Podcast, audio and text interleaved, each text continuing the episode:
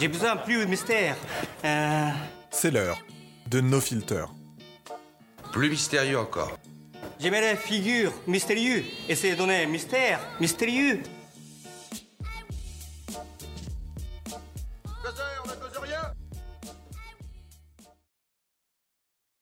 Bonjour à vous et bienvenue dans ce nouvel épisode de No Filter, le podcast de la photographie.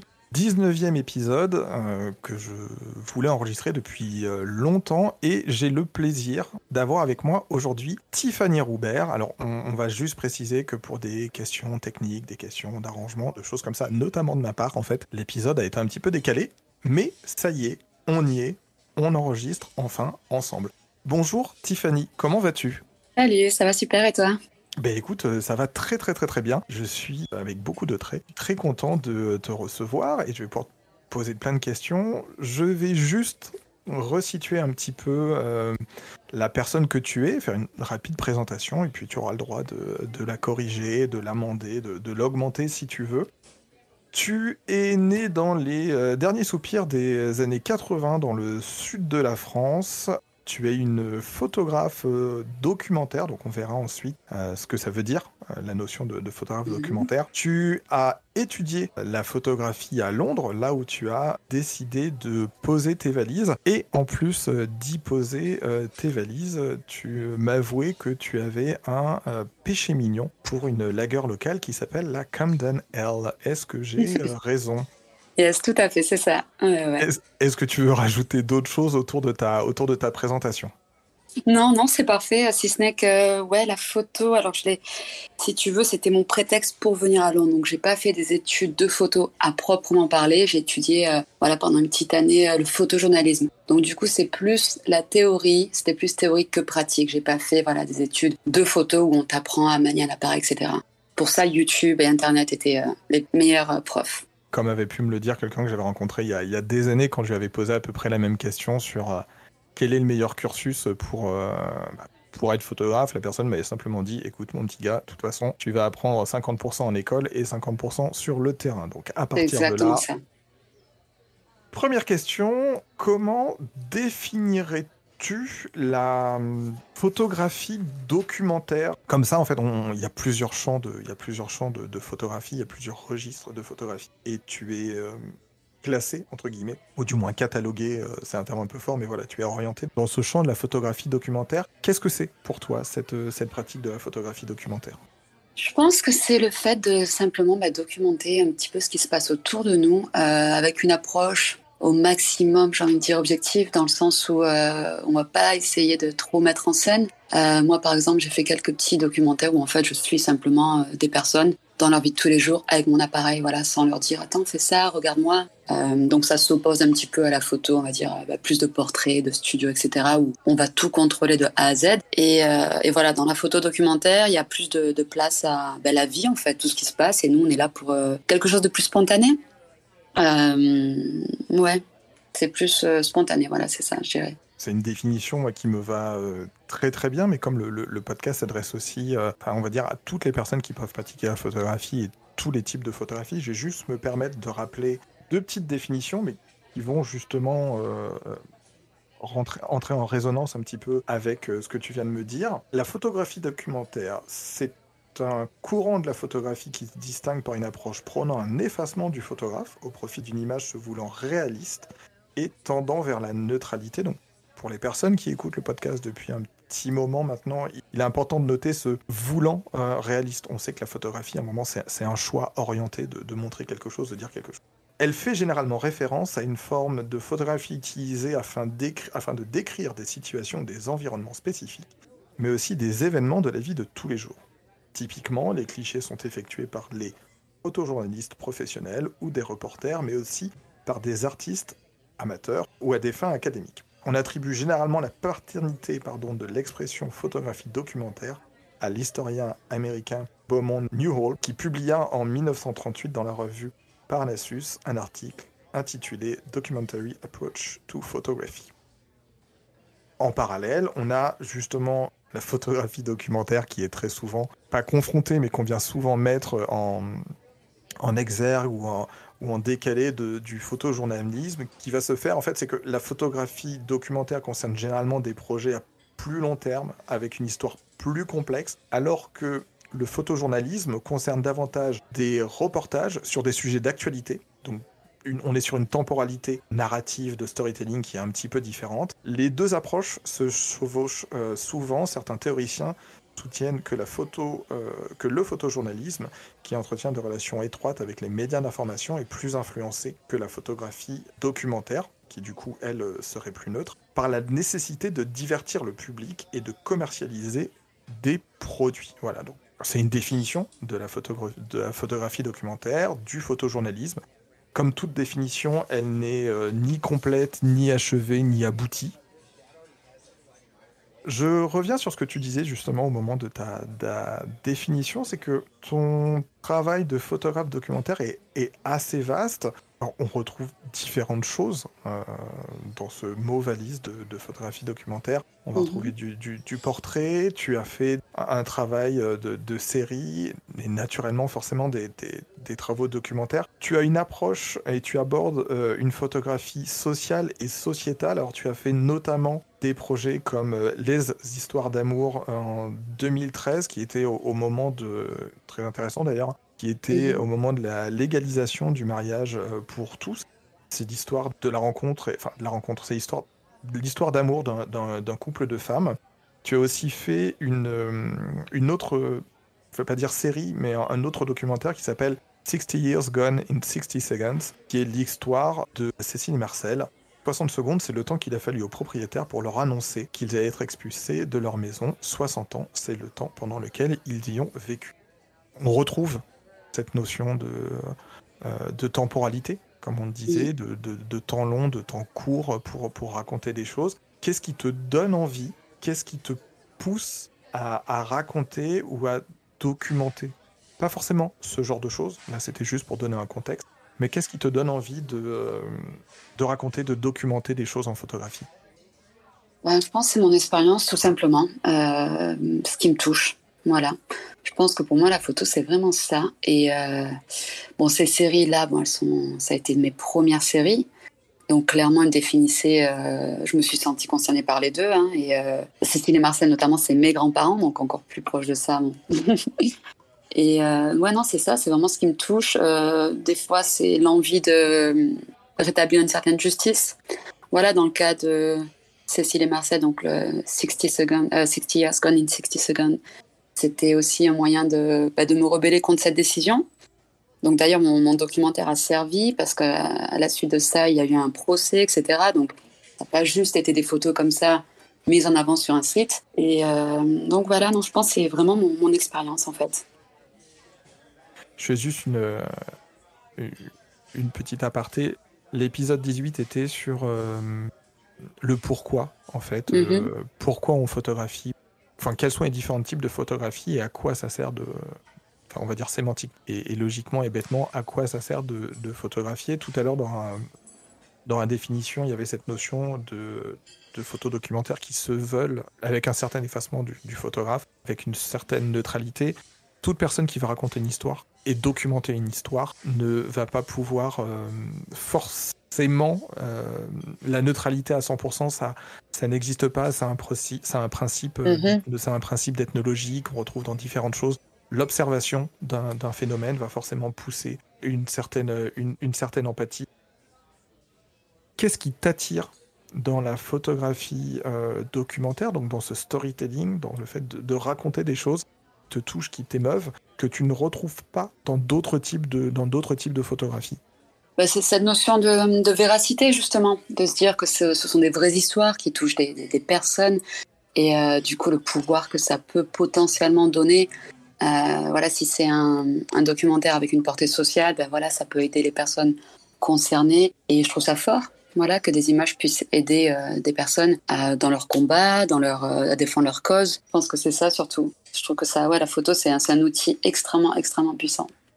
Et c'est ça qui me plaît pour revenir sur cette notion de définition avec le photojournalisme, qui parlait peut-être plus d'actualité, mhm. euh, on se rend bien compte, peut-être euh, malheureusement, euh, alors ça n'engage que moi, hein, ça n'engage pas mon invité, Mais on se rend bien compte quand même ces, derniers mois, ces dernières années, que les actualités et la notion même d'actualité avec l'arrivée des fake news, c'est plus tellement une question de, véracité du propos, de, de, vrai, de pas vrai, de juste ou de pas juste, mais c'est juste au final la personne qui va parler le plus fort, le plus vite, et qu'on est quand même assez loin de la, de la réalité. Donc c'est très bien qu'il y ait cette, cette photographie documentaire pour remettre les, les choses en place. Tu m'arrêtes si je dis une bêtise, mais euh, tu as euh, collaboré avec une, euh, une marque d'appareils photo mythique, qui est la marque Leica, qui est très clairement, par rapport à ses boîtiers, identifié sur de la photographie justement de reportage et sur de la photographie documentaire. Quand je dis de la photographie de reportage, n'allez pas croire que c'est de la du, photojournalisme. Le, reportage et le photojournalisme, c'est deux choses différentes. Est-ce qu'il y a d'après toi, chez, chez cette marque, un type de boîtier qui, qui est, enfin, pas qui est dédié à cette pratique, mais qu'est-ce qui fait, d'après toi, l'intérêt peut-être de ce type de boîtier pour ce type de, de, pratique en, particulier? Ouais, je pense que le boîtier euh, Leica M s'y prête pas mal. Donc, il y a toute la gamme euh, argentique et euh, plus récente, les, les digitales. Donc, moi, j'ai un M240 qui est quand même assez vieux parce qu'on en est maintenant au M10, mais, mais que j'adore. Et je pense qu'ils s'y prêtent pas mal parce que bah, sont petits, ils sont légers, euh, ils sont juste, euh, ils sont juste géniaux à utiliser. Avant ça, j'avais un, j'utilisais un, un bon, je vais peut-être pas dire la marque, mais un gros réflexe. Et en fait, si, si tu ouais, veux pas, t'es pas obligé, mais sans filtre. Voilà, donc j'avais un Canon, un bon Canon euh, très classique, hein, le, le 5D Mark II, Mark II parce que j'avais jamais vraiment, enfin, je voulais même pas m'embêter à upgrader à, un Mark IV ou voilà, j'ai prêté pas trop d'importance. Je suis pas trop matos en fait. Et puis en novembre 2019, euh, là j'ai pété un plan. Je me suis dit non, mais en fait, euh, j'ai plus envie de prendre de photos avec tout ça. Donc j'étais passé entre temps à l'analogue. Bon, on en reparlera peut-être.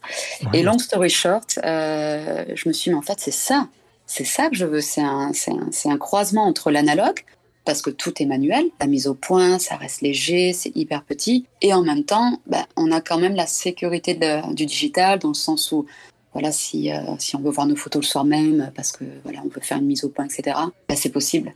Et euh, puis voilà, puis j'ai essayé. Et à la boutique, ils m'ont dit si tu essayes, tu pourras pas t'en passer. J'ai essayé, j'ai détesté.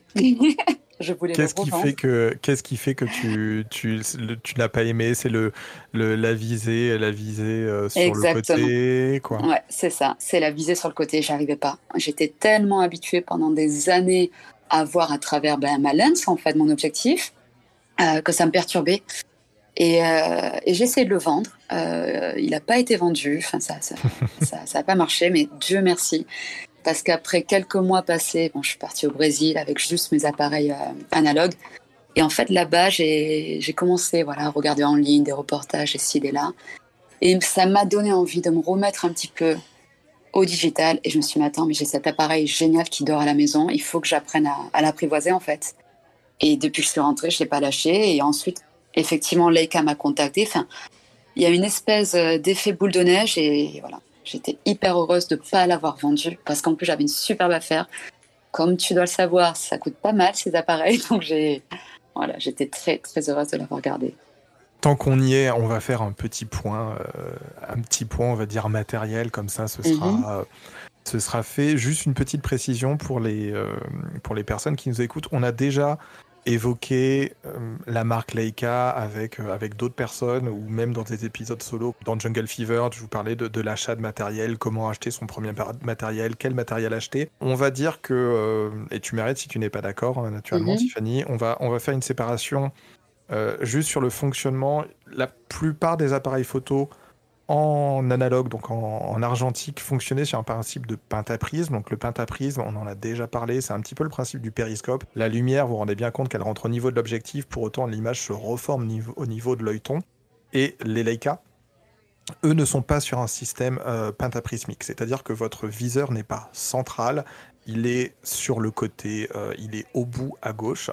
En termes d'encombrement de, form factor, alors les Leica c'est très particulier faudrait imaginer un petit peu un, Canon euh, FTB, donc un Canon FTB QL, c'est assez vieux, c'est même, je crois, avant le, FT, euh, enfin avant le AE1, et il faudrait retirer un petit peu la, la, partie euh, justement pentaprisme avec le flash. C'est très plat, c'est très très très compact et euh, on, entend souvent, on lit souvent des articles sur alors euh, quelle optique, euh, et on va aborder ça aussi, mais quelle optique, quel boîtier pour la street photographie? Moi j'ai le même boîtier que toi. J'ai un 5D, enfin non pardon, excuse-moi, j'aimerais avoir le même boîtier que toi, peut-être un jour. j'ai un 5D Mark II. c'est très agréable pour faire de la pose longue, c'est très agréable pour faire de la photo de concert, des choses comme ça. Par contre, dès qu'on veut faire de la photo documentaire et comme on parlait de l'effacement du photographe, mhm. et l'effacement du photographe, ça veut dire bah, déjà ne pas avoir un petit bruit qui fait titit quand vous faites la mise au point. Ça veut dire ne pas sortir un, énorme boîtier avec une, focale qui est euh, quatre fois plus grande et qu'on met sur un trépied pour photographier. Un photographe qui est effacé, en fait, il, on voit juste qu'il y a une personne, que la personne elle prenne son boîtier, qu'elle le prenne pas, on s'en rend pas compte. Et ça permet comme ça justement de se mettre en retrait et euh, de faire des photos plus naturellement. Et c'est effectivement comme tu. Alors après, ils ont des. Pas dire de bêtises, mais ils ont un modèle qui est euh, monochrome avec lequel tu avais travaillé, toi. Oui, c'est ça. Qui est parfait, qui est génial, mais ça reste une marque euh, emblématique de la photographie documentaire. Ce qui amène ma question suivante, et elle est générale, que ce soit en analogique, que ce soit en numérique. Tu travailles avec quel type de boîtier? Donc du coup maintenant ça va être euh, exclusivement le, Leica 240. Euh, de temps en temps, enfin je continue bien sûr l'analogue quand voilà quand j'ai envie de prendre le temps, quand je veux faire un petit euh, un petit projet principalement pour moi en fait parce qu'à la base ce qui me plaisait énormément outre la pratique elle-même, hein, enfin je trouve il y a un truc méditatif dans dans l'approche de l'analogue enfin que j'ai adoré, c'est pour ça que pendant un petit moment je faisais que ça exclusivement, mais c'était aussi le résultat, le look. Et en mhm. fait, étant tant amoureuse de ce look un petit peu analogue, celui que j'arrivais à, achever en prenant des photos avec mon. J'avais un Canon, enfin j'ai toujours, AE1. Euh, J'adorais tellement le rendu que j'ai travaillé en fait pour obtenir le même sur mes analogues. Alors, le même. Disons que ça reste, euh, voilà, il y a une certaine harmonie quoi. Quand tu regardes ma page, euh, ma page Instagram, trois quarts du temps, enfin, tu sais pas trop si ça a été pris avec le Leica ou avec mon analogue. Et j'aime bien cette espèce d'harmonie entre, entre ces deux boîtiers parce que voilà, c'est c'est vraiment les deux que j'adore utiliser. Donc le, le MK 240 et le, et le Canon AE1. Et là, j'ai vraiment envie cette année de me mettre au médium format. Mais là, je ne sais pas quoi essayer. Ah, le, le, ouais, le, moyen format, ça peut Exactement, euh, ouais. Ça, ça, peut donner des, des, choses euh, très, très, très, très intéressantes. Après, c'est vrai que c'est une pratique euh, particulière. Si je dis pas de bêtises, Bien sûr. on aurait du là en moyen format tout de suite, et je les salue. Hein, je, je repense aux personnes avec qui j'ai travaillé il y a quelques mois, euh, notamment les démonstrateurs de, de Mamiya. Euh, mais c'est vrai qu'on est sur, alors on est sur des super boîtiers. Alors on est mhm. sur une gamme de prix aussi très particulière. Par contre, je ne sais pas si tu as déjà eu un Mamiya entre les mains. Euh, mais notamment les modèles en studio, c'est ce serait un petit Leica M240 qui aurait qui serait tombé qui serait tombé dans une dans une marmite et qui aurait pousser beaucoup de fonte. Non, non, mais c'est très intéressant, mais c'est vrai que c'est aussi, euh, aussi très très large. Ouais, mais c'est ça qui m'intéresse en fait, c'est le challenge. J'ai tendance à m'ennuyer assez vite en fait. Donc, euh, bon, là, le Leica, ça fait euh, maintenant, ça va faire deux ans que je le pratique pratiquement tous les jours et, et je l'adore. C'est pour ça que ça reste mon boîtier préféré. Euh, mais voilà, je suis passée voilà de Canon, ensuite analogue, ensuite il a fallu voilà j'ai essayé l'espèce de, de, viewfinder euh, Leica et maintenant j'ai envie d'essayer autre chose et donc médium format avec la portée visée euh, au niveau des hanches, voilà, voir un petit peu euh, ce que ça peut donner donc à suivre. Est-ce que tu penses vraiment que toi, ton, résultat, ta pratique, elle est liée au form factor de ces boîtiers? Tu penses que tu ne pourrais pas du tout obtenir les mêmes, euh, les, mêmes résultats si là on te mettait sur, je sais pas moi, le, dernier Sony avec un 35 mm c'est physiquement, je veux dire, c'est une mémoire musculaire, c'est une pratique, c'est une manière de travailler euh, qui, ferait ça, ou c'est juste euh, une approche, une approche technique et, mm. et, de, conception de ton travail? Ouais, je, vois ce que tu veux dire. Euh, non, non, pas du tout. Je pense que tu peux achever euh, des résultats similaires avec absolument n'importe quel boîtier. Moi, c'est vraiment le plaisir que je prends à utiliser tel ou tel boîtier qui me pousse à le choisir. Clairement, je suis certaine demain, si, enfin, même avec le, le 5D, je pourrais faire euh, des choses similaires que je fais avec le, le Leica. Ça n'a rien à voir, mais le plaisir que je prends, lui, est différent. Du coup, quand je pars de chez moi, j'ai envie de prendre mon, boîtier, donc j'ai envie de prendre des photos. Ce qui n'était pas avant, le cas quand j'avais ces gros boîtiers qui m'encombraient plus qu'autre chose finalement. Mais en termes de résultats, euh, aujourd'hui, je pense qu'on peut achever euh, les mêmes sur n'importe quel boîtier. Les Sony sont géniaux, les Canon sont géniaux. Enfin, il y a, euh, je suis pas trop à la course à la marque ou non, pas du tout. C'est vraiment une question personnelle de qu'est-ce que tu aimes avoir entre les mains, quoi.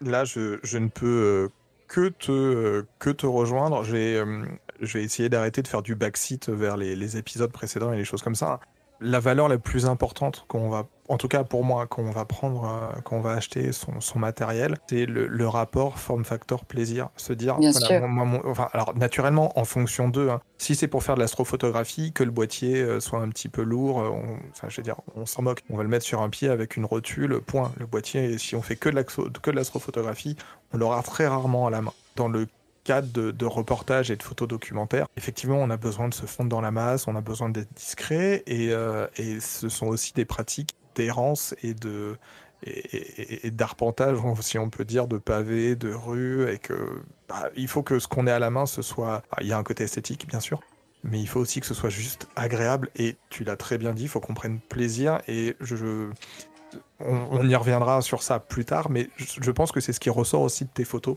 c'est qu'on sent que tu as plaisir, euh, tu as plaisir à faire ça. Et euh, l'énergie qu'on met, le, voilà, le, plaisir qu'on a à faire ça, notamment sur tes séries, avec ta femme, sur, sur le Brésil, sur vos voyages, sur la vie de tous les jours. C'est un petit peu ce qu'on retrouve dans le travail de, de, William Egglestone. C'est aussi, voilà, ah tiens, cool, j'ai vu un truc, ça m'a fait plaisir de le photographier. Ça se ressent dans l'image. Je parlais de la personne qui partage, euh, qui partage ta vie. Une partie de ta production, justement, relève de, de l'intime et, et, de ta vie avec cette, personne qui est, qui est ta compagne. Mhm. Une, euh, on va dire, une photographie de, de, documentaire de votre propre existence. En, en quoi tu, tu trouves que cela. Euh, alors, c'est deux grands mots valises, mais que ça nourrisse et que ça oriente ta photographie de manière plus vaste, mais le, tu prends beaucoup de plaisir à faire ces photographies. C'est des photographies qui sont très vivantes, où on, je vais pas dire on a l'impression d'être avec vous dans la pièce, mais on arrive à se projeter dans, on arrive à se projeter dans le, dans le moment que tu, que tu concrétises avec ton image. En quoi euh, ce rapport à, ton intime à toi et à ta propre autodocumentation, c'est quelque chose qui te nourrit et qui t'inspire pour le reste?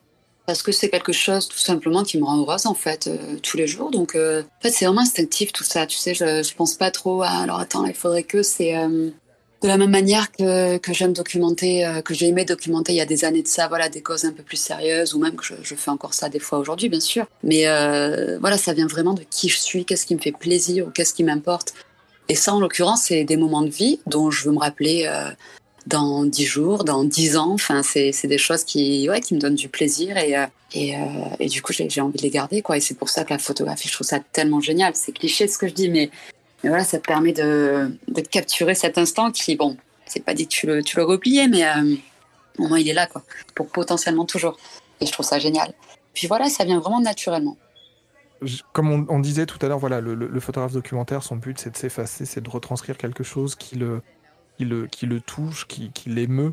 Euh, il y a cette notion de, juste et d'injuste, et ce, qui nous fait vibrer en fait. J'imagine que c'est ce côté-là, justement, de cette photo me rend euh, heureuse ou heureux, et j'ai envie de la faire, j'ai envie de garder une trace de ça, qui fait qu'on a plus facilement des photographies documentaires qui peuvent aller euh, dans la catégorie photographie d'art, et des, des, des, photographies sur lesquelles on va se dire bah tiens en fait ça ce serait une jolie photo on a envie d'en faire du, fine art quelque part que euh, du photojournalisme. On en revient à ce qu'on disait tout à l'heure sur une notion d'actualité sur une notion de euh, euh, d'immédiateté et on n'est pas forcément sur des, des, choses qui nous font qui nous font plaisir. On n'est pas forcément sur le même sur le sur le même ressenti. En termes de, de focale tout simplement qu'est-ce que tu conçois sur, sur, sur l'analogue ou sur le, le, M240 Qu'est-ce que tu utilises comme, euh, comme focale principalement pour, euh, pour photographier? Et est-ce que, est-ce que pour toi la, la photographie documentaire correspond peut-être plus à un, type de focale euh, qu'à une autre? J'utilise deux focales aujourd'hui, le 50 et le 35. Et en fait, j'ai toujours, toujours, toujours, toujours utilisé le 50 avant. Je je m'imaginais même pas utiliser en fait plus plus wide, enfin plus euh, plus grand angle que ça, parce que j'étais vraiment axée portrait portrait. Et euh, et puis pareil quand j'ai fait le, move, quand j'ai changé pour Leica, euh, je voulais aussi voilà un petit plus petit appareil et du coup je voulais un petit plus petit plus petit objectif. Et j'ai opté pour un 35 et je suis tellement heureuse avec. C'est maintenant, je pense que je fais 95% de mes photos au 35, même les portraits. Alors que voilà, encore une fois, quand j'utilisais le Canon, j'avais un 85, enfin, des focales plus adaptées au portrait, parce qu'au plus on va être large, au plus il y a des petites distorsions, mais en fait je les vois même pas. Alors c'est peut-être moi, hein, mais je les vois même pas et on en revient même. Je prends tellement de plaisir à avoir ce tout petit appareil, ce tout petit objectif que, je trouve ça génial. Et euh, pour ce qui est de la photo reportage, ben, voilà, encore une fois, moi j'avais lu, ben, il fallait faire du grand temps, donc le 28, le 35. Bon, après, je savais que Henri Cartier-Bresson, le, père du photojournalisme, lui, utilisait du 50. Donc je me suis dit, bon, peut-être un truc à faire là. Mais, euh, mais voilà, aujourd'hui, mon combo, c'est vraiment 50 et, euh, et, 35. Puis on verra, ça va sûrement évoluer, mais effectivement de, 50 à 35, quelque chose qui est un petit peu plus large. Et c'est vrai que c'est une focale qu'on retrouve beaucoup, beaucoup, beaucoup euh, dans tout ce qui relève euh, de la photo documentaire. On parlait d'analogue tout à l'heure. Tu travailles avec des pellicules en, particulier euh, Est-ce que tu as un process en particulier Est-ce que tu fais est-ce que tu fais aussi ton développement? Tu scannes derrière ou enfin voilà comment tu, tu, comment tu travailles un petit peu justement cette cette partie analogique alors en termes de, pellicule, bah pareil, j'aime bien tout essayer en fait. Donc j'ai commencé euh, sans trop de risques par la Portra 400 qui est un petit peu une valeur sûre en termes de voilà les, les tons de peau, etc. Puis ensuite j'ai voulu un petit peu m'aventurer vers des tons un petit peu plus euh, moody, on va dire. Donc j'essaie la Lumo, Cinestyle, etc. Et euh, j'ai pas de favorite. J'aime bien changer en fait. Euh, j'aime bien changer. C'est plus euh, je pense la, la, moi après voilà est-ce que je mets euh, une lumière ambiante spécifique etc est-ce que je shoot par un temps plutôt pluvieux grand soleil? C'est plus ça qui va avoir une grosse incidence sur mes photos que la pellicule parce que au final bon je développe pas moi-même malheureusement j'adorerais un jour j'espère euh, quand j'aurai un tout petit peu plus de place chez moi mais mais j'ai scanné pendant pas mal de temps jusqu'à me rendre compte qu'en fait j'étais pas aussi bonne qu'un lab et que pour quelques pounds de plus valait mieux leur leur laisser voilà finir le boulot. Donc euh, et, euh, et après voilà et après quand j'avais mes scans de retour, euh, à ce moment-là moi je les modifie aussi. C'est pas une puriste hein, qui va dire non il faut pas, il faut laisser tel quel. Enfin pour moi la pratique, on fait ce qu'on veut en fait. C'est de l'art, ça reste c'est de la photo. si on veut les modifier, si on veut changer. Enfin ils faisaient déjà ça avant dans les chambres. Euh, quand il développait, voilà donc. C'est exactement ce que j'allais dire. Pour moi, il n'y a pas de honte, il n'y a pas de voilà, tu fais ce que tu veux, ça te rend heureux, aimes le résultat, ben, c'est génial, aussi simple que ça. Donc même mes scans, je vais les retravailler un petit peu pour leur donner justement, comme je te disais avant, cette harmonie avec l'ensemble de mes photos. Donc au final, peu importe le, film stock, ça, voilà, je, je, je retravaille toujours un petit peu par derrière on glisse comme ça euh, un peu vers le. Je vais pas dire forcément la même question, mais il existe tout un tas de logiciels qui vous permettent euh, euh, d'émuler justement de, le grain qu'on pouvait avoir sur la, sur la pellicule sur des fichiers, sur des fichiers numériques. Je pense que le plus, le plus connu et peut-être le plus commun, ce serait celui de la marque DxO avec DxO FinPack qui permet justement de, de remettre de la, de la portrait et de gérer des, fichiers comme ça. Quand tu travailles tes fichiers, euh, quand tu travailles tes scans, sans forcément rentrer dans des types de fichiers, TIFF, IPEG, peu importe, hein, c'est pas la question. Est-ce que tu vas les travailler de la même manière que tes fichiers du, euh, du M240 Je veux dire, est-ce que tu vas passer. Alors, est-ce que tu passes par un Lightroom? Est-ce que tu passes par du, par du, du, Photoshop? Sans tomber dans la. Dans, le, but, c'est pas mhm. forcément de connaître tes recettes et ton, ton process et le nombre de calques. C'est plus de, de, voir un petit peu comment tu fais ta, ta cuisine sur la chose. Non, alors quand ça va de la photo euh, analogue, non, ça va être très, ça va être très, euh, très soft. Hein, ça va être voilà un petit peu du contraste de la lumière parce que le grain, bon, bah, il est déjà là. Enfin, la texture est déjà là. Et par contre, c'est souvent ce que je vais, euh, ce avec quoi je vais jouer sur mes fichiers euh, euh, numériques. Voilà, c'est là que je vais ajouter un petit peu de texture. Donc, euh, je, je, travaille sur Lightroom, hein, donc il n'y a pas de secret. Lightroom a déjà un outil qui s'appelle Texture, donc c'est génial. Clarité aussi, qui est voilà, qui est pas mal si on veut donner un petit côté un petit peu plus euh, je l'appelle dreamy parce que on dirait que la photo est toute douce en fait on dirait une espèce de, de, de, calque feutré enfin j'aime beaucoup cet effet aussi euh, donc non je vais quand même les traiter différemment parce qu'à la base ouais, ils sont quand même bien différents mm. même si ce qui est cool dans justement le, le, le Leica. Euh, on va croire qu'il me sponsorise alors que pas du tout. Hein. Mais il y a cet effet. Enfin, des fois, je, mets ma photo sur l'ordi, je me dis, mais en fait, bon, je vais un petit peu, voilà, peut-être augmenter les contrastes ou à l'inverse, mais le fichier en lui-même est déjà, vu que c'est un, boîtier assez vieux, malgré tout, il y a cette espèce de, de touch qui est un petit peu analogue et, et j'adore. Donc déjà, rien que pour ça, c'est pour ça aussi que j'adore travailler avec ce boîtier. Bah, c'est, quelque chose euh, que je retrouve aussi. Je pense que ça va te parler euh, et ça va parler aux autres personnes qui ont des, boîtiers de cette génération. Mon tout premier boîtier, je crois, quand j'étais au Beaux-Arts, c'était un 20D. Donc on est autour de 2004. Après, je, quelques bien plus des années après, je suis passé sur un 5D Mark II. On est en 2021. Ouais, c'est ça, on est en 2021. Je me suis pas planté. Mhm. Euh, je, suis, je, suis, dans la bonne année, c'est bon. Euh, le boîtier, euh, bah, le 5D Mark II, il a quand même pas mal vieilli. Je vous assure que même un, boîtier qui serait neuf et qu'on mettrait à 400 ISO maintenant, euh, un 5D Mark II qu'on sortirait du carton et avec lequel on foutrait à 400 ISO, il n'aurait pas du tout le même rendu qu'un 5D Mark IV ou un 5D SR ou n'importe quel autre boîtier sur du 400 ISO. Il y a une gestion du bruit ces dernières années sur les capteurs qui, qui s'est nettement amélioré. Et mhm. c'est intéressant justement de voir comment euh, des boîtiers, certes numériques, mais anciens, ont un petit peu cette, euh, cette patte, cette, euh, cette touche un peu, un peu datée par rapport, par rapport à certains résultats, qui peut ramener vers, vers, de, vers de, de l'analogue en fait, la technologie euh, vieillissant et ça, on a quand même des choses qui sont très très bien. Hein. Je veux dire, 400 ISO, ça reste propre, mais on a quand même toujours euh, un petit peu de, un petit peu de bruit. Tu me parlais de, tu me parlais de euh, d'ambiance justement, de soleil, de lumière, que c'était plus ça qui allait être intéressant par rapport à tes, par rapport à tes shoots. Justement, qu'est-ce qui peut attirer ton regard vers, euh, vers quel type d'ambiance, euh, vers quel type d'image tu vas naturellement, entre guillemets? Alors c'est un gros mix de tout déjà parce que bah, je vis à Londres, donc il fait, il fait gris et il pleut la, la, moitié de l'année, non, non les, trois quarts de l'année.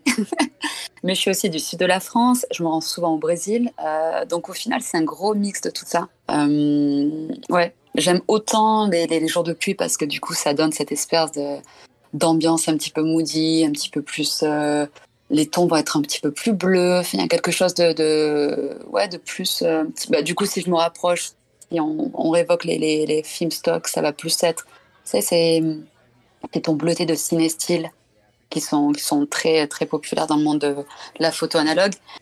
Alors que voilà, si je suis dans le sud de la France ou, euh, au Brésil, ben là, ça va être des photos éclatantes, pleines de couleurs, avec des, des jeux d'ombre, etc. Euh, donc voilà, c'est un gros mix de tout ça. Dans ce qui relève justement de la photographie documentaire, est-ce que, et j'utilise volontairement ce terme, est-ce que ça t'arrive de retoucher tes images, de reprendre tes images dans, ce, euh, dans un but qui, qui est autre que du, que du cadrage, vraiment de, de les retoucher euh, pour peut-être quelque chose de plus, de, plus, de plus esthétique, entre guillemets alors, euh, bah, moi déjà, même que ce soit dans la photo, reportage ou de portrait, je retouche jamais les personnes. Euh, je vais jamais, je sais pas moi, bon, sauf si vraiment, euh, voilà, c'est une nana et que le matin la pauvre se réveille avec un bouton sur le nez et qu'elle est, elle est je fais un effort. Mais sinon, je vais jamais, jamais retoucher. Euh, ce qu'une personne ne peut pas changer elle-même en, en cinq minutes, quoi. C'est ça que je veux dire. Que ce soit le poids, la couleur des cheveux.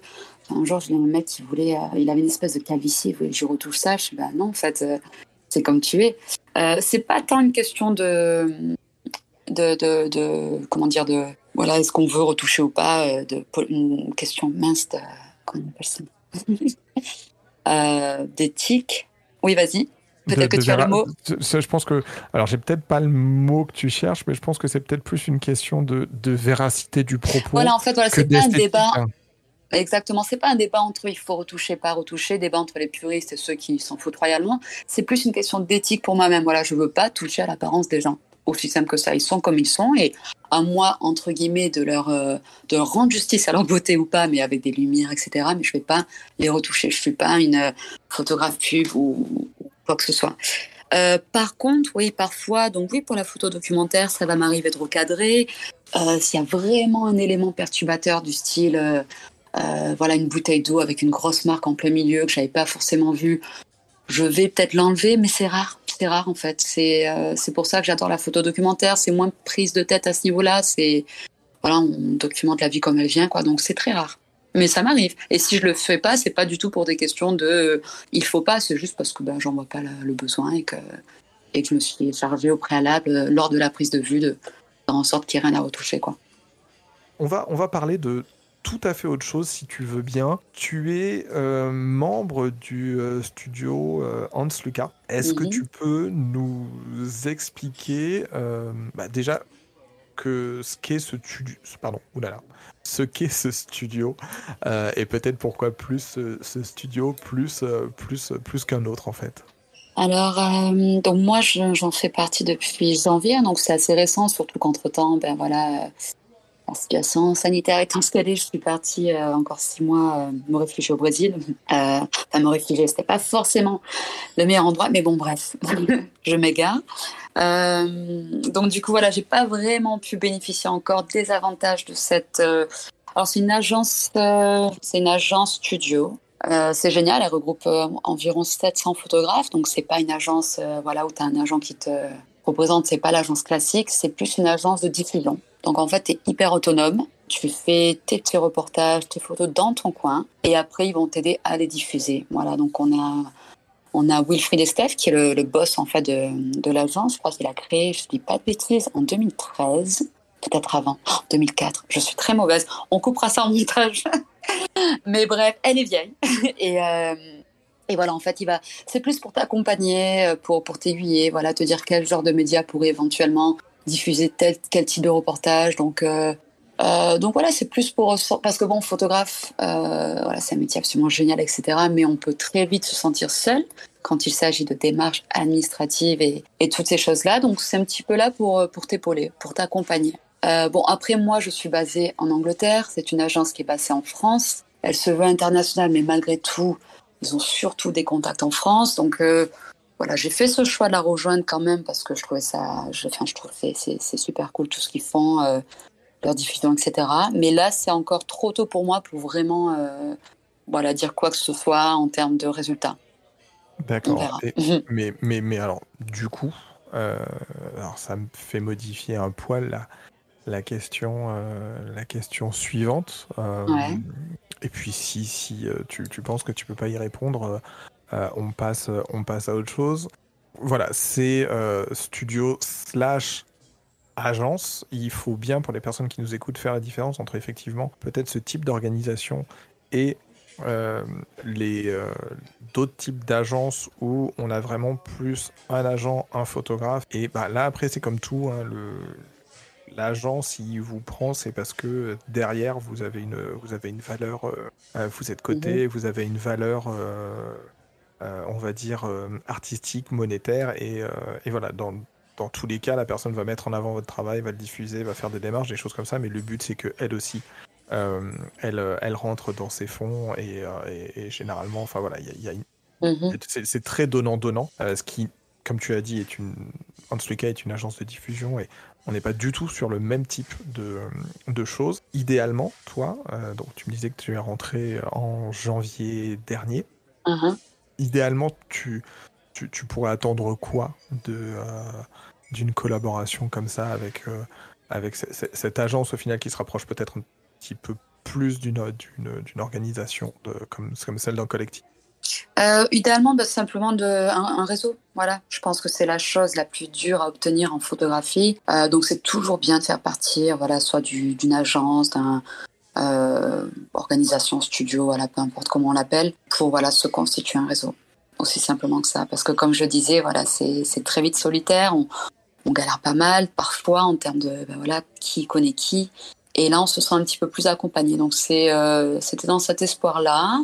Aussi parce que je trouvais génial le taf euh, que certains membres déjà faisaient. Donc c'était aussi un moyen de me connecter à eux, etc. Donc euh, voilà, j'ai hâte en fait de, rencontrer plus de monde, j'ai hâte d'être un petit peu plus, euh, d'avoir plus d'expérience au sein de cette agence pour vraiment m'en faire une idée et pouvoir en parler plus, plus proprement. Par rapport à ce dont on parlait sur, euh, sur, sur, le fait effectivement que tu sois euh, française et que tu travailles que tu travailles à, Londres. On sait qu'il y a eu voilà toutes ces. On reviendra sur ça peut-être plus tard. Euh, de ces, mhm. questions de Brexit, de, crise sanitaire, un petit peu comme la manière dont ça s'est passé. Est-ce que de ce que tu en as vu en France et de ce que tu en vois au Royaume-Uni, tu trouves une, une approche différente des photographes documentaires et envers les, envers les photographes ou ça se, ça se comporte de, la même manière euh, Tu as l'impression entre ce qui se passe ici, euh, chez toi, et ce qui se passe euh, ici, chez moi? Par de la pratique de la photographie en général de la, pratique et du, du, regard envers des, des, des, photographes. En France, ça peut être très stigmatisant. Tu es sur un marché, tu vas vouloir faire des photos de, quelque chose tu vas avoir une personne qui va dire non non si vous voulez moi je, veux pas être dans le je veux pas être dans le cadre de l'image ou euh, des personnes qui vont euh, mhm. euh, alors parfois très maladroitement et, et c'est pas c'est pas dit méchamment hein, qui vont invoquer parfois le droit à l'image sans avoir sans avoir aucune notion de, ce que ça veut dire et de ce que c'est ouais. Eh ben ici on n'a pas ça Ici, c'est génial. Il n'y a, pas cette notion-là. Hein. C'est dans la loi. Donc ici, euh, c'est pour ça, je pense que les street photographes ici s'éclatent parce que, bah, parce que tu as le droit de prendre des photos des gens dans la rue. Je trouve ça génial. Alors, je sais plus, hein, je t'avoue, je sais plus en France qu'il en est, si c'est pareil ou pas. Je sais qu'en France, ça va aussi loin, c'est assez fou que, euh, bon, tout le monde le fait, mais apparemment, on n'a même pas le droit de prendre des photos de la, Tour Eiffel, je crois, si j'ai pas de bêtises. Donc, il y a, quand même des lois en France qui m'échappent un peu. Mais en général, ici, non, on, a, on, a, on est plutôt bien en tant que photographe. Alors, je peux pas dire de bêtises. Peut-être que ce sera même le, le sujet un jour d'un épisode euh, spécifique hein, sur, le, sur le droit à l'image, mais de manière euh, avec de grandes parenthèses, il faudrait que je vérifie pour un prochain épisode. Le droit à l'image en France se situe surtout au fait, autour du fait pardon, d'une capacité à photographier dans un, un événement, une organisation qui est organisée et annoncée par une préfecture et où à ce moment-là, en fait, tu ne peux pas invoquer, euh, tu ne peux pas invoquer le, droit à l'image. Si tu es euh, photographié sur une manifestation euh, publique et ouverte au public, je ne vais pas dire qu'il y a une rétrocession, mais la légitimité du, droit à l'image, si je ne dis pas de bêtises, ne peut s'appliquer que difficilement à ce moment-là. J'oriente ma, ma, question peut-être un petit peu différemment maintenant, parce qu'on a parlé d'un petit peu plus justement de la partie, euh, de la partie légale, enfin, de la, on va dire de la partie euh, fonctionnement. Est-ce que euh, c'est aussi intéressant parce que comme tu disais, tu, tu navigues beaucoup entre le Royaume-Uni, la France, donc le, sud de la France, Marseille, des coins comme ça, et le, le, le Brésil. Est-ce que tu trouves qu'il y a vraiment des, euh, des différences significatives dans la manière d'appréhender la photographie documentaire entre ces, ces trois spots spécifiquement. Est-ce que tu trouves des, des, des, liens très, très particuliers euh, Alors, je vais pas forcément faire une analogie avec euh, l'héliotropisme, hein, c'est pas la question, mais est-ce qu'il y, a, y a des choses que tu vois faire en photo documentaire peut-être euh, à Marseille euh, ou à Londres ou, euh, au Brésil que, que tu n'imagines pas ailleurs ou alors, je ne sais pas vraiment. En fait, pour moi, c'est. Enfin, j'espère que je ne te réponds pas à côté, hein, donc n'hésite pas à me reprendre. Mais euh, moi, c'est différent parce que dans le, dans le sud de la France, quand j'y vais, je suis très occupée. C'est souvent court, c'est pour voir la famille et les amis. Donc, j'ai pas vraiment ce recul-là de m'attarder sur des potentiels euh, voilà, projets ou me renseigner. Alors, j'essaye. Hein. Euh, ben, notamment mon projet 60 Year Guns in 60 Seconds. Waouh, l'accent anglais était pas mal là. Euh, ce projet-là, il est toujours ongoing, donc il est toujours en cours. Euh, bon, j'ai perdu mon grand-père entre-temps, mais du coup, je me focus sur ma grand-mère.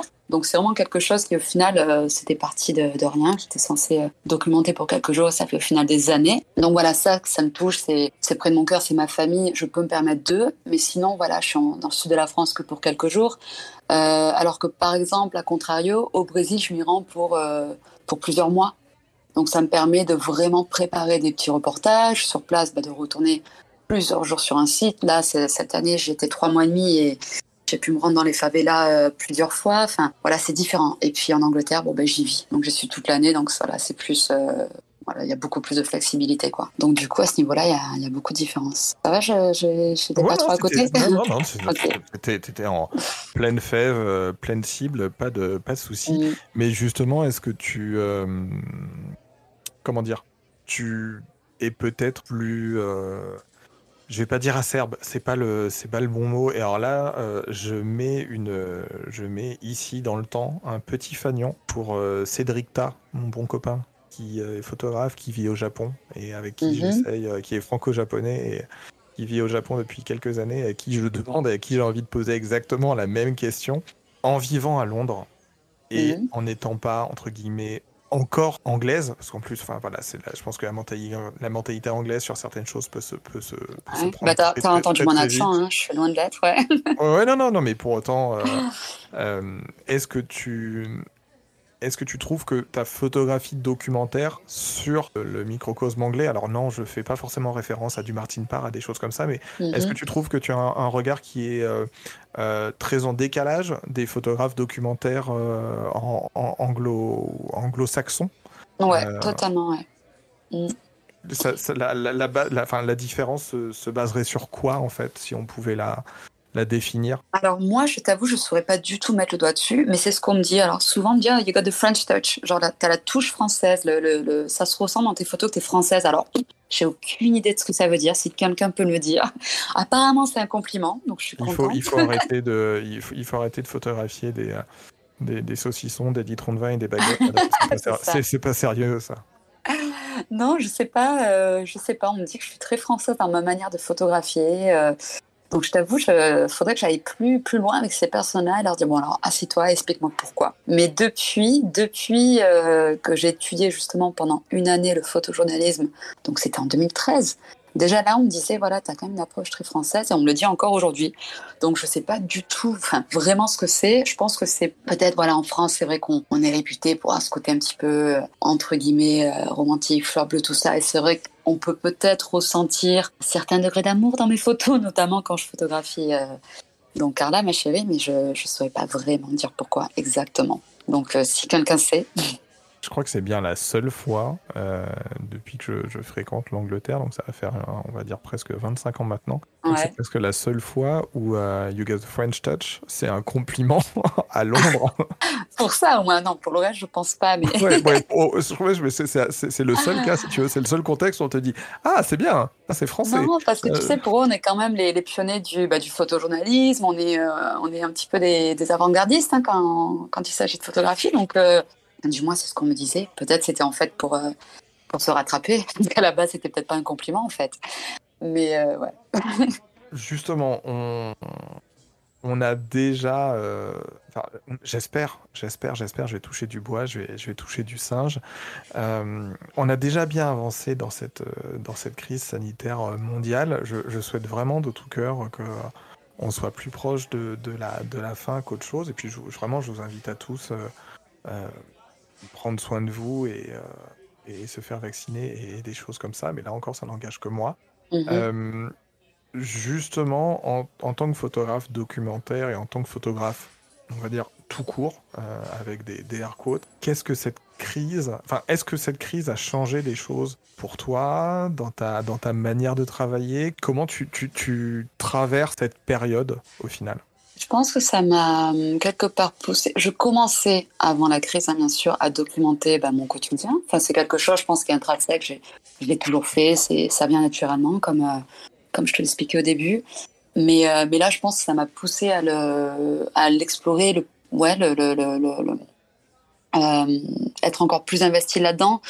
Euh, créer des mini-séries, euh, etc. Et euh, parce qu'en fait, c'est tout ce c'est tout qu'on, avait, quoi. C'était, nous, notre, notre quotidien. On pouvait plus sortir, on pouvait plus rencontrer les gens.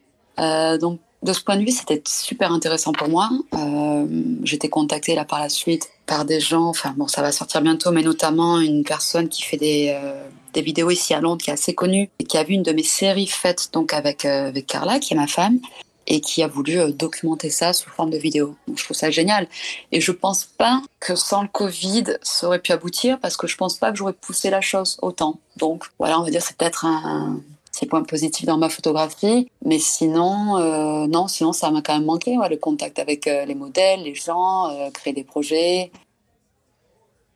C'est certain, je sais pas, mais c'est vrai que pour beaucoup de, pour beaucoup de créatifs, et peut-être plus justement pour cette facilité pour ce qui relève de, du storytelling, euh, du storytelling bien sûr, du storytelling. Ah il était très beau aussi cet accent-là, du storytelling euh, et, de la photographie documentaire, enfin de la, de la, documentation du temps qui passe et de, de, ce qui se passe autour de nous. Peut-être qu'effectivement cette période a été aussi euh, et à la fois une contrainte, mais une contrainte des plus intéressantes. Je pense que je fais partie des personnes qui sont persuadées que pour, pour, progresser sur certains trucs, notamment en photographie, parfois il faut savoir se mettre des petites contraintes et ça oblige à se, mhm ça oblige avec des petites limitations à aller plus loin et sortir de notre, de notre zone de confort où on peut changer tout, tout ce qu'on veut comme on veut, notamment sur nos, sur nos boîtiers. Je pense que ça a pu changer effectivement des regards, pousser des interrogations euh, plastiques, euh, sémantiques, et c'est une, une super bonne nouvelle si effectivement ça a pu attirer euh, le regard d'autres personnes sur, sur, sur ton travail pour, pour le, le, mettre en avant, et toi si ça t'a permis aussi, aussi d'évoluer justement, tu vois, on, est dans un momentum où le, storytelling se fait en grande partie en ligne. Mhm. Alors, il y, a une révolution.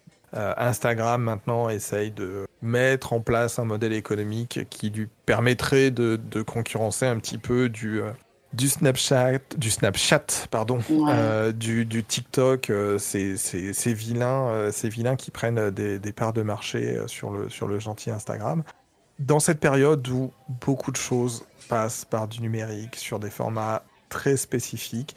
Comment est-ce que tu envisages la vie de tes, de tes reportages, euh, de tes photographies, leur, leur, transmission? Est-ce que ça t'emmène, euh, comme on parlait d'analogique et de numérique, est-ce qu'à un moment ça t'emmène à te dire euh, bah, tiens, je vais faire des impressions fine art, tiens, je vais essayer de monter des expos, tiens, je vais essayer de faire quelque chose pour au final remettre cette notion de, de photographie documentaire peut-être sous une autre forme ouais, carrément.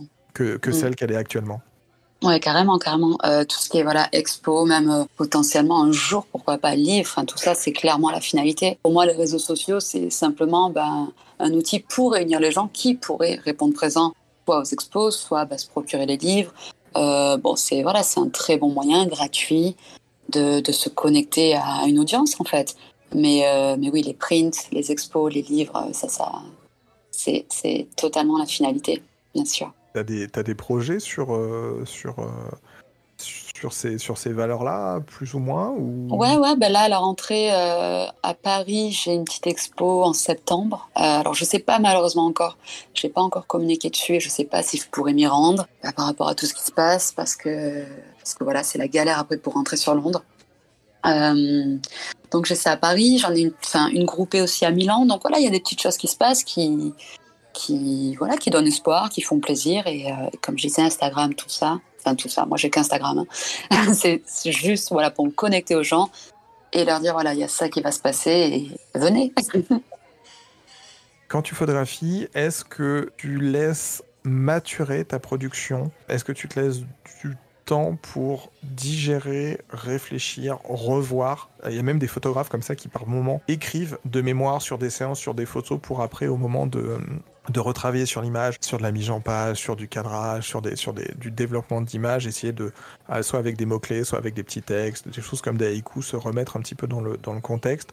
Est-ce que tu te laisses entendre tes prises de vue et ton développement, ou au contraire, est-ce que, euh, comme d'autres personnes, tu as besoin de, euh, de rester un petit peu dans ce, dans ce feeling de, de, la chaleur du, du, du, du, fer rouge, du fer battu, en te disant, voilà, là c'est chaud, faut que je travaille dessus avant que ça ne refroidisse. Ouais, plutôt ça. Ouais. Je suis extrêmement impatiente.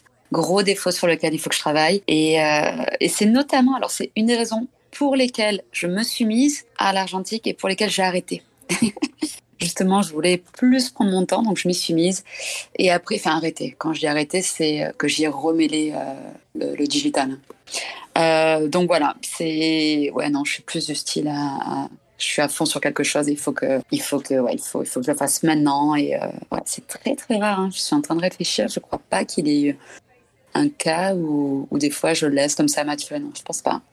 C'est que j'y pense, mais non. Trop impatiente. Et justement, par rapport à cette, euh, je reviens un petit peu. Hein, je fais souvent des retours dans les, mhm. interviews comme ça entre les, les questions et les réponses qu'on a pu avoir euh, plus tôt. là, tu me dis que tu es justement, voilà, tu serais plus, il faut battre le fer tant qu'il est chaud. Euh, ce qui, euh, relève peut-être plus d'un autre type de photographie, on va dire en termes de gestion, que de la photographie documentaire. Si on devait vraiment, si on était obligé de mettre les choses dans des cases, hein, ce qui heureusement n'est pas le cas. Par rapport à la photographie documentaire, ou comme on parlait tout à l'heure de 60 Years Gone, 60 Seconds, est-ce que tu as certains projets que tu travailles, bon, on a déjà la réponse avec celui-là, mais que tu travailles sur plusieurs années. Quelle est généralement la, temporalité de tes projets et comment cette impatience, hmm. justement, euh, se cale et fluctue dans cette, euh, dans cette gestion, euh, dans ce management de, de, tes projets, de ta photographie?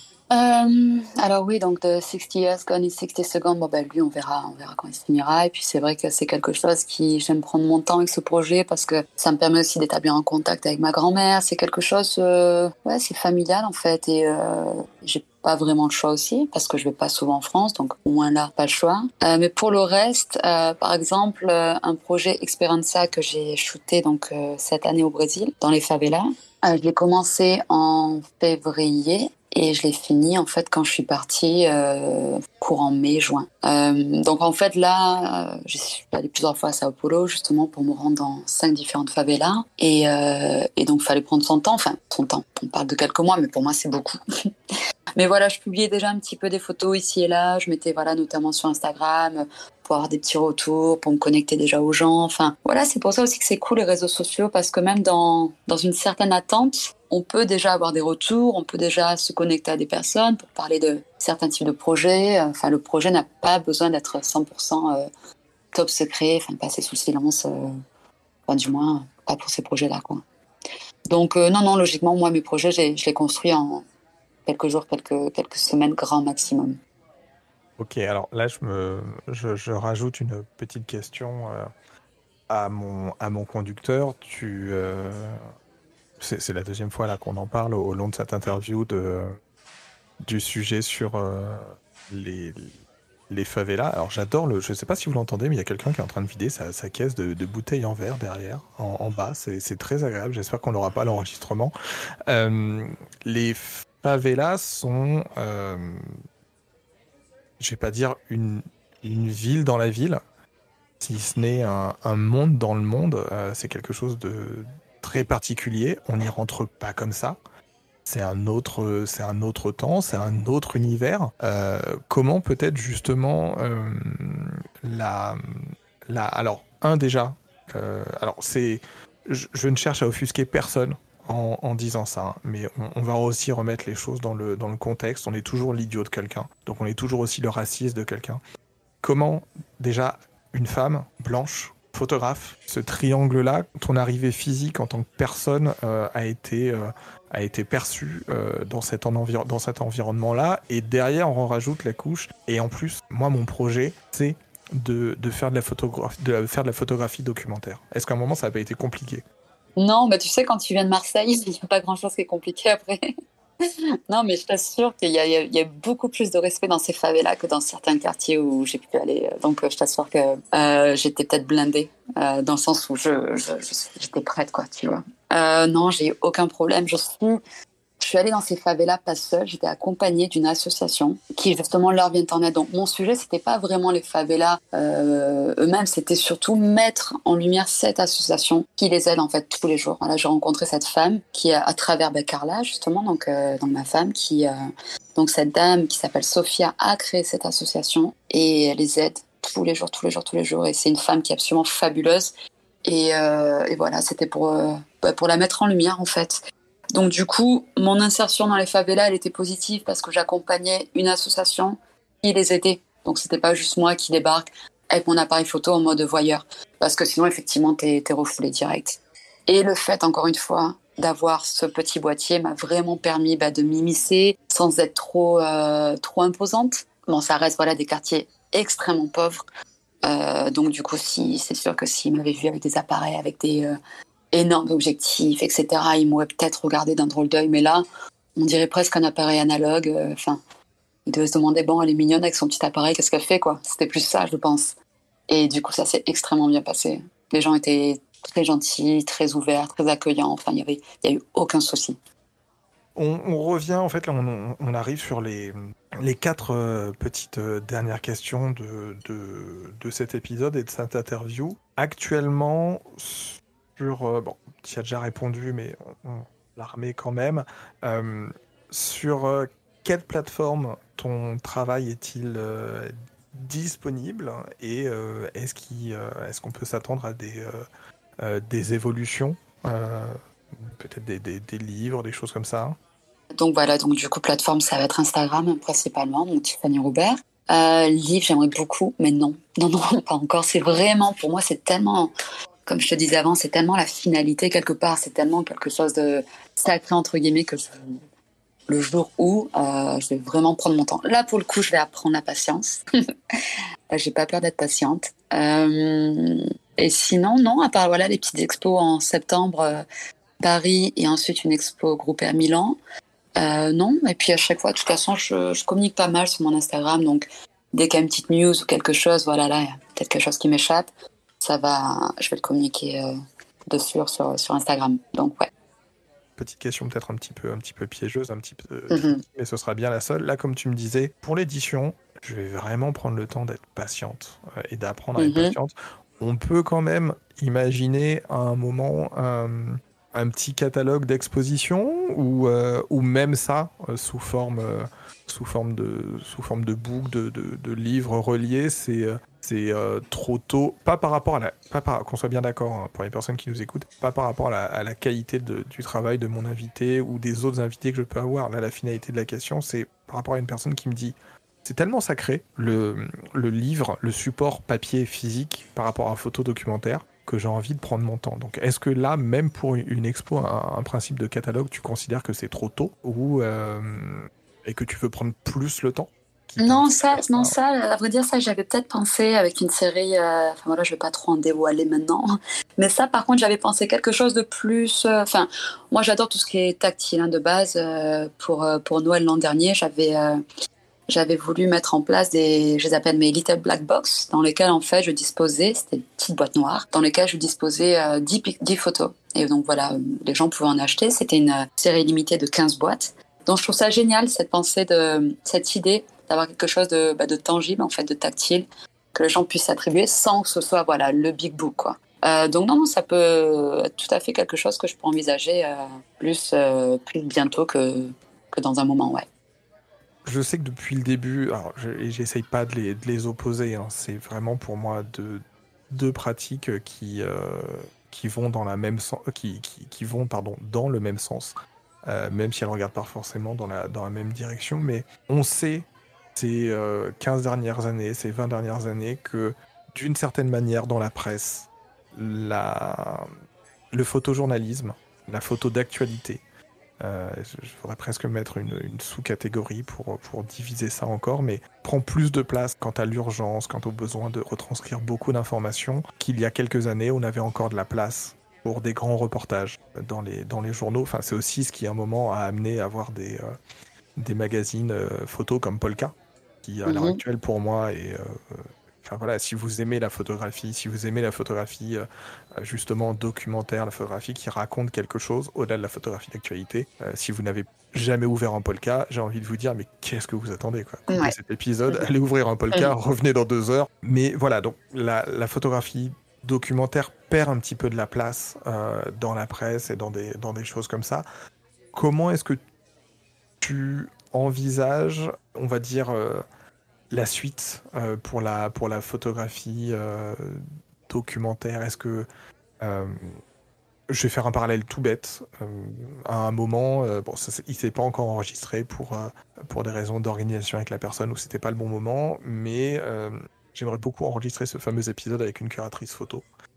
il y avait une question qui était sur, bah, au final, avec les, les intelligences artificielles qui arrivent, à un moment, on va dégager l'humain et on va remplacer l'humain parce qu'on va avoir des intelligences artificielles qui seront capables de faire des choix plus pertinents euh, dans des photographies, dans des choses comme ça. Il y aura peut-être moins de sentiments, mais ce sera peut-être plus pertinent. Avec l'arrivée de toutes ces nouvelles technologies, quel futur tu imagines, quel futur tu entrevois pour la photographie euh, euh, documentaire? Je t'avoue que c'est aussi pour comprendre justement mieux ce monde-là que, j'ai voulu me joindre à ben, l'agence en slogan dont on parlait plus tôt, parce qu'il m'est encore un petit peu inconnu malgré le fait que, voilà, comme toi, hein, je, dévore Polka, j'adore Six mois, enfin, tous ces magazines photos-là, ils sont, ils, sont, ils sont absolument géniaux. Euh, mais voilà, on a aussi conscience que ben, ça se. hyper défaitiste, hein, j'aime pas l'être, mais voilà, on sait que ça se casse un petit peu la gueule, donc ça, ça fait un petit peu mal au cœur. Euh, donc je suis, très très positive de base, mais euh, quand quand entends tous les jours que la presse se casse la gueule, quand ils coupent les budgets pour les photographes, que les magazines eux-mêmes sont, réduits, etc., à cause ben, de la demande qui est plus aussi forte, voilà, à part euh, continuer de dire aux gens, mais achetez, achetez, achetez les magazines. je sais pas, je sais pas, j'ai un petit peu peur pour ça, donc c'est pour ça que c'est bien aussi de se diversifier. voilà, moi, mon premier amour, clairement, c'est la photo documentaire, mais voilà, il faut se diversifier parce qu'on ne sait pas ben, de quoi demain sera fait. Mais malheureusement, euh, longue vie à la photographie, mais euh, malheureusement, la photo documentaire, je ne sais pas trop. Donc, encore une fois, euh, j'attends d'avoir plus d'infos, de me sentir plus, plus à l'aise pour en parler, notamment avec voilà l'agence, voir aussi comment ça se passe, etc. Et, on pourra en reparler si tu veux. Mais pour le moment, là, j'ai un petit peu peur. Bah, il faut, écoute, faut espérer que ça amènera de. Je vais pas dire de, de nouvelles pratiques, l'émergence de, l'émergence de, fondations, d'organismes privés qui euh, se spécialiseraient ou qui revendiqueraient du coup euh, pas, la la paternité, mais le fait de faire vivre en elle-même et par elle-même la, la, photographie documentaire, parce que ça, ça orienterait, ça orienterait cette, ça orienterait cette, cette, dernière vers un côté peut-être un petit peu plus euh, clientéliste et, euh, et, et, voilà. Mais oui, c'est vrai que, je te redonne la parole tout de suite, hein, c'est vrai que de ce qu'on entend ces, derniers temps, euh, c'est pas, c'est clairement pas encourageant. Ouais, c'est ça, c'est pas encourageant et pourtant, il y a de plus en plus que malgré tout, ça reste un métier qui fait rêver. Il y en a de plus en plus qui veulent, bon, avec leurs propres moyens du coup, qui Bon, moi, je ne suis pas encore tout le temps là, mais je sais qu'avant, c'était les médias qui finançaient un projet de A à Z, ils payaient tout, etc. Maintenant, c'est on se démerde dans notre coin, puis si ça marche, bon, ben, on peut espérer un, remboursement et bon, heureusement quelques extras, mais ça reste, ça reste très compliqué, quoi. Mais malgré tout, euh, il y a toujours énormément de photographes qui rêvent de faire ce métier, qui rêvent de, de construire des projets. Donc, voilà, peut-être que peut-être qu'à un moment donné, ça se rééquilibrera. Enfin, j'espère. On en reparlera. Si vous vous intéressez à cette question de photo documentaire, d'évolution de la photographie, je vous invite à aller écouter, si je dis pas de bêtises, euh, l'épisode 9 qui est avec euh, Jean-Denis Walter euh, de la galerie Jean-Denis Walter qui est l'ancien directeur de la photographie et l'ancien rédacteur de, l'équipe magazine qui avait justement créé aussi un, un mag photo sur le photojournalisme sportif euh, qui s'appelait euh, Obo, si je dis pas de bêtises, et qui euh, malheureusement, exactement pour les mêmes raisons et dans le contexte de presse, c'est cassé la gueule vite et fort, malheureusement. Ce qui a amené du coup, bah, au final, pour notre plus grand bonheur, Jean-Denis a créé sa galerie de, de photojournalisme sportif, et c'est presque tellement orienté que pour moi, au final, ça, ça devient plus de, de la photographie documentaire orientée sur le sport que euh, de la photographie, euh, de, la photographie, on va dire, euh, de, journalisme sportif. je veux dire, quand, quand, quand, tu signes des personnes comme Ben Touar, entre autres, ou des, des, grands noms de la photographie sportive, hein, et des gens qui vont te sortir de la monochromie, des choses justement avec de la patine, enfin, c'est des photos très clairement qu'on verrait pas maintenant dans un magazine en ligne de sport, parce que les personnes vous diraient, ouais, c'est beau, mais euh, je ne vois pas le braquet du vélo et je sais pas, euh, je connais pas la valeur de la chose. Les deux vraiment dernières euh, dernières questions. Alors comme dit au début de l'épisode, hein, tu as étudié et tu vis désormais à Londres, enfin désormais à Londres. Tu vis à Londres depuis plusieurs années. Première partie de la question, c'est au final, qu'est-ce qui a motivé peut-être artistiquement, au-delà du côté humain, qu'est-ce qui a pu motiver euh, plastiquement, artistiquement, ce, choix Est-ce que tu considères que tu as une plus grande liberté dans ce que tu fais euh, à Londres que tu ne l'aurais euh, que tu ne l'aurais en France? Alors à la base, c'était pas artistique, c'était vraiment la ville en elle-même qui m'attirait. Parce que la première fois que je suis venue vivre à Londres, c'était en 2013, après une année passée en Australie. Et donc, c'est peu l'idée de, après cette année, voilà, absolument géniale en Australie, l'idée de rentrer en France, ça me chauffait pas trop. Et donc, je me suis dit, ben, ok. Alors, ok, je vais peut-être troquer la météo, mais au moins, j'aurai toujours cette espèce de lifestyle un peu cool. Ça continuera à parler anglais. Et donc, c'est là que j'ai trouvé cette école et que j'ai bougé donc à Londres. Ensuite, je suis revenue en France. Peut-être, euh, je suis nulle hein, en termes de date, mais voilà, pas longtemps après. Peut-être un ou deux ans max, hein, je dirais. Et, euh, et en fait, c'est en revenant en France. Alors, j'adore la France, hein, ça reste mon pays, euh, ça restera toujours mon pays, mais si tu veux, c'est là, par contre, je me suis dit, mais merde, quoi, en fait, euh, non, je m'ennuie artistiquement, pour le coup, ouais, c'est. Enfin, voilà, j'aimais pas du tout ce que je faisais en termes de taf, c'était beaucoup plus de, d'events, corporate, enfin, la photo qui me faisait pas trop rêver, alors qu'à Londres, c'est vrai que, voilà, je touche plus à l'artistique dans le sens où je collabore beaucoup avec euh, des artistes, les portraits, ça va être, euh, voilà, beaucoup pour des chanteurs, des trucs comme ça, et c'est là que je me suis dit, non, en fait, en fait, voilà, là, pour le coup, ça manque cette ouverture d'esprit, cette liberté, euh, puis voilà, en France, on ne dit pas que j'ai la French touch, tu vois. du coup, c'était cool pour moi d'y revenir. Et, et puis voilà, je, là, depuis, je ne regrette pas. Je cheville une petite question et une petite remarque et je vais essayer de pas les orienter trop par rapport à ce que tu viens de dire. En France, ce, ce- ce grand pays du, du romantisme euh, et du, du respect de la femme, c'est bien connu. Mm. Est-ce que peut-être justement moins qu'en France, on te fait euh, ressentir en fait, même artistiquement, le fait que tu sois une femme? Euh, je pense, ouais. Bah, En fait, si tu veux, je- moi, j'ai toujours été un peu dans une bulle vis-à-vis de ça. Enfin, je suis une femme et je suis gay, tu vois. Donc, il y a cette espèce de double combo qui fait que parfois, Ça fait on beaucoup peut même. Ça fait beaucoup, ouais. Mais ça fait pas beaucoup ici. Alors, je dis pas que ça le faisait en France, mais le, le truc, voilà, c'est que vraiment, j'ai toujours eu un peu des œillères, quoi. J'ai- toujours un petit peu foutue de ce que les gens pouvaient me dire. Et j'ai jamais trop trouvé que ça me portait défaut, euh, même en France. Donc, je serais menteuse de, de leur jeter la pierre. hein. On peut pour beaucoup de choses, mais pour ça, pour le coup, j'ai aussi peut-être j'ai pas trop eu le temps de l'expérimenter parce que quand j'ai vraiment commencé la photo, bah, je suis partie de en Angleterre, donc je ne saurais pas vraiment te dire. Ah, désolé, il y a un chien qui se, qui se réveille. Euh, mais bon, ce qui est sûr, dans tous les cas, à tout, niveau confondu, c'est qu'en Angleterre, il y a une plus grande liberté en tout, en tout, en tout, d'être qui tu es, d'aimer qui tu es, euh, qui tu veux, qui tu es.